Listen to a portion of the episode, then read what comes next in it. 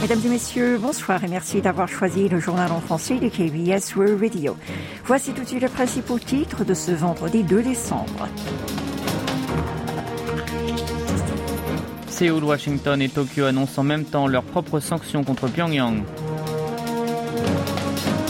Les cheminots retirent leur préavis de grève. Exposition universelle 2030, Han Dok-soo promeut la candidature de Busan au Ghana. Et enfin, Coupe du Monde, la Corée du Sud rencontre ce soir le Portugal.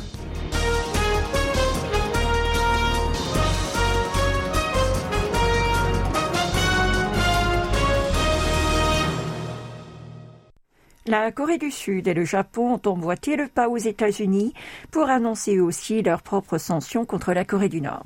Ce vendredi, le gouvernement de Séoul les a imposées à huit personnes et sept entités pour avoir aidé le pays communiste à développer ses programmes nucléaires et balistiques et à contourner les sanctions onusiennes. Il s'agit des deuxièmes mesures punitives contre Pyongyang prises par l'administration de Yoon Song-yeol. Les huit individus visés, parmi eux Lee Myung-hoon, Lee Jong-won ou encore Kim Chol, appartiennent tous aux institutions bancaires déjà sous le coup des sanctions onusiennes. Ils sont impliqués dans les transactions financières liées au développement nucléaire et balistique de leur pays ou bien dans les livraisons vers le nord de marchandises interdites. Quant à la liste des sept entreprises ciblées, elle fait état notamment à Namgang Trading Corporation, New Eastern Shipping, Infostar Trading ou encore Swansea Port Service. Ces entités sont elles aussi intervenues dans les opérations bancaires illicites et l'exportation de travailleurs nord-coréens, sans oublier les dits transports opéré de navire à navire. Le ministère des Affaires étrangères a tenu à souligner que ces nouvelles sanctions ont pour but de démontrer la détermination à agir avec fermeté face aux menaces nucléaires et balistiques nord-coréennes qui s'accentuent et qui suscitent un risque grave pour la paix et la stabilité sur la péninsule comme dans le monde entier. Au Japon, le gouvernement de Fumio Kishida a lui aussi annoncé aujourd'hui ces nouvelles sanctions à l'encontre du régime de Kim Jong-un. Elles concernent trois groupes et un individu impliqués dans le développement du nucléaire et des missiles. Sans transition, le parquet a demandé mardi la délivrance d'un mandat d'arrêt contre Sohun le, dans le cadre de son enquête sur l'affaire Idejun du nom d'un fonctionnaire sud-coréen tué par des soldats nord-coréens dans leurs eaux territoriales en mer Jaune en septembre 2020. Au moment des faits, Soh occupait le poste de conseiller à la sécurité nationale de Moon Jae-in, le prédécesseur de Yoon Suk-yeol. Le tribunal du district central de Séoul mène aujourd'hui un interrogatoire de l'intéressé afin de décider d'émettre ou non le mandat d'arrêt. Ce matin, l'ancien responsable s'est présenté à la justice. Le ministère public le soupçonne d'avoir conclu à la hâte que I est tenté de faire défection vers le nord et d'avoir ordonné dans la foulée de supprimer les renseignements contraires à cette décision. Il retient au moins deux chefs d'accusation possibles contre l'ancien conseiller présidentiel, le trafic d'influence et la rédaction de documents officiels à partir de fausses informations. L'ex-conseiller de Moon continue de nier ses soupçons. Il déclare n'avoir jamais tenté de dissimuler les faits, reprochés qui étaient d'ailleurs connus par plus de 300 fonctionnaires des organismes concernés. Si le tribunal valide la délivrance du mandat d'arrêt contre lui, le parquet a de fortes chances de faire remonter l'affaire jusqu'au plus haut responsable. Le pire a été évité. L'Union syndicale des cheminots de Corée, KRWU, avait déposé un préavis pour lancer une grève générale des 9 heures ce matin. Elle a finalement retiré suite à un accord trouvé avec la direction du Corail, l'équivalent de la SNCF en France. Les négociations intensives ont débuté hier soir et se sont terminées vers 4h30. En conséquence, les trains circulent normalement sur les rails sur tout le territoire les cheminots avaient formulé plusieurs demandes d'augmenter le salaire mensuel d'environ 137 euros, de rendre le système de promotion plus transparent avec l'introduction de points bonus, de maintenir les critères actuels sur les primes, ainsi que d'exclure des coûts de la main-d'œuvre le montant augmenté de la rémunération suite à la décision par la justice sur le versement du salaire régulier. Ce dernier problème de comptabilisation constitue la plus grande pierre d'achoppement. Face aux indiqués, la direction de l'entreprise publique de chemin de fer contraire, refusé la hausse réclamée en soulignant que le ministère des Finances a plafonné à 1,4% l'augmentation du salaire dans les organismes publics. Elle s'opposait aussi à d'autres demandes en évoquant les lignes directrices imposées par le ministère. Son obstination a poussé la KRWU à prévoir une grève générale qui aurait été la première en trois ans depuis novembre 2019. Finalement, les deux parties ont trouvé un terrain d'entente in extremis. En ce qui concerne la plus grande pomme de discorde, elles se sont mises d'accord pour résoudre le problème de comptabilisation lié au verdict de la justice de façon progressive pendant trois ans.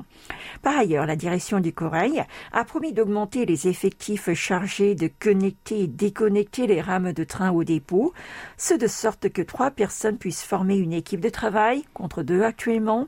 Il s'agit de renforcer la sécurité des travailleurs concernés suite à la mort d'un cheminot survenu le 5 novembre dernier à la gare de Obon à Dans la province de Gyeonggi.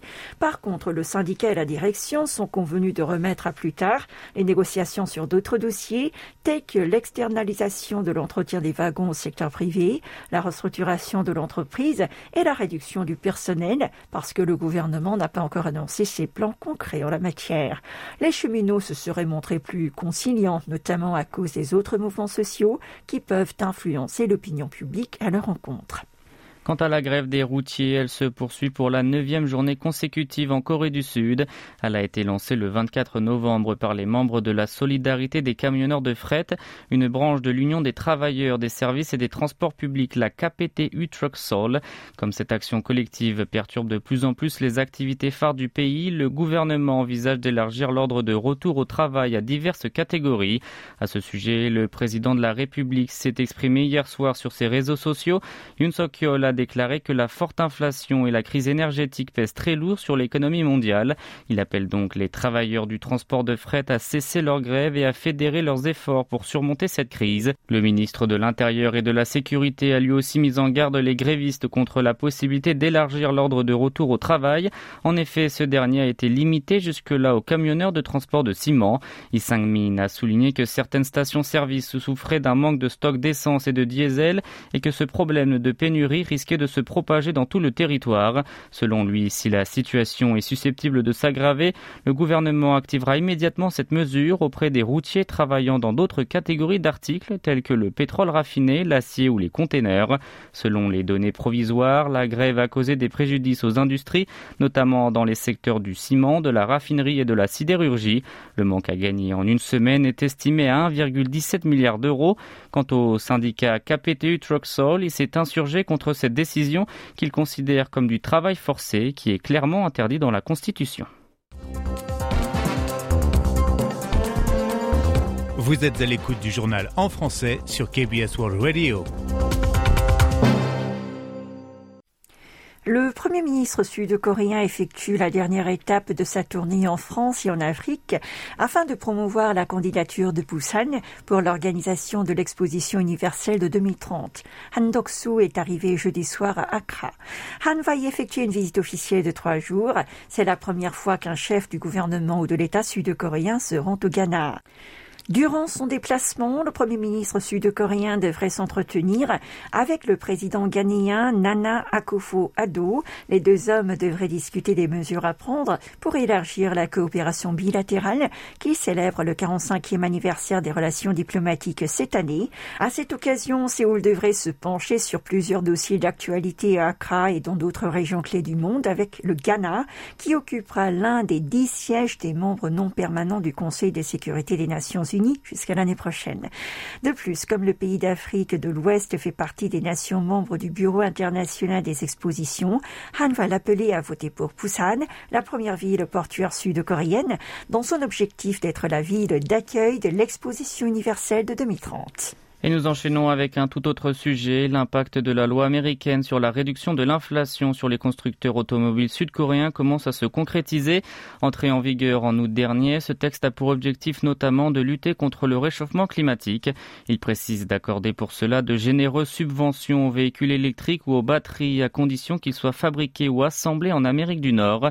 Les groupes Hyundai et sa filiale Kia sont donc frappés de plein fouet par cette mesure jugée protectionniste. Ils exportent vers les USA leurs voitures voitures électriques construites en Corée du Sud et leur vente continue par conséquent de chuter. Les chiffres sont là, à en croire les données postées par Hyundai Motor America sur son site web. En novembre, seulement quelques 1200 unités des modèles phares de la marque, les Ioniq, ont été vendues, soit un recul de plus de 24% par rapport au mois précédent. Même constat pour la Kia EV6. Le mois dernier, son écoulement a dégringolé de 46% en glissement mensuel. Petite consolation, en dépit de cette mauvaise performance, les deux entreprises ont enregistré en novembre des ventes records sur le marché américain en termes de l'ensemble de ses automobiles.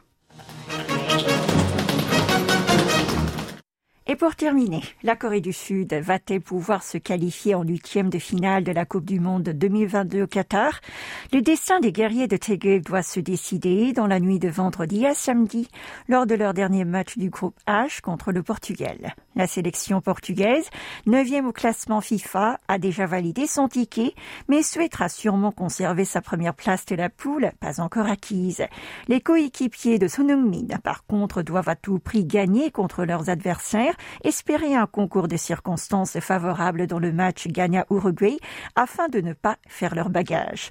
L'entraîneur de l'équipe nationale sud-coréenne, Paolo Bento, qui est d'origine portugaise, a estimé que la Seleção est l'une des équipes les plus puissantes de l'histoire. Le match s'annonce donc difficile, d'autant plus que le monstre de la défense Kim Min-jae n'est toujours pas rétabli de sa blessure. On ne sait pas encore non plus si Hwang Hee-chan, absent lors des deux premières rencontres, pourra prendre part à ce match capital. Pourtant, de l'avis des commentateurs sportifs, il ne faut pas perdre espoir, car certains Portugais sont blessés ou moins en forme, et la Corée du Sud peut compter sur Kang-in, doté d'un pied gauche doré, et de Gu-sang, auteur d'un doublé en trois minutes face au Ghana. L'horaire tardif et le temps glacial n'empêcheront pas les supporters de l'équipe nationale de football de descendre dans la rue pour crier Minguk. À Séoul, environ 15 000 diables rouges vont se retrouver encore ce soir sur la place de Kwang la sécurité va alors être renforcée à plus 850 hommes. Comme le match va se terminer vers 2 heures du matin, beaucoup parmi les supporters vont avoir du mal à rentrer chez eux. La municipalité de Séoul a alors décidé de faire circuler le métro jusqu'à 3 heures du matin. Des mesures pour faire face au grand froid ont également été préparées. À l'ouest de la statue du roi Sejong le Grand, d'imposantes tentes équipées de chauffage seront installées. Une équipe de secouristes sera là afin de soigner ceux qui ont des problèmes en raison de la baisse des températures.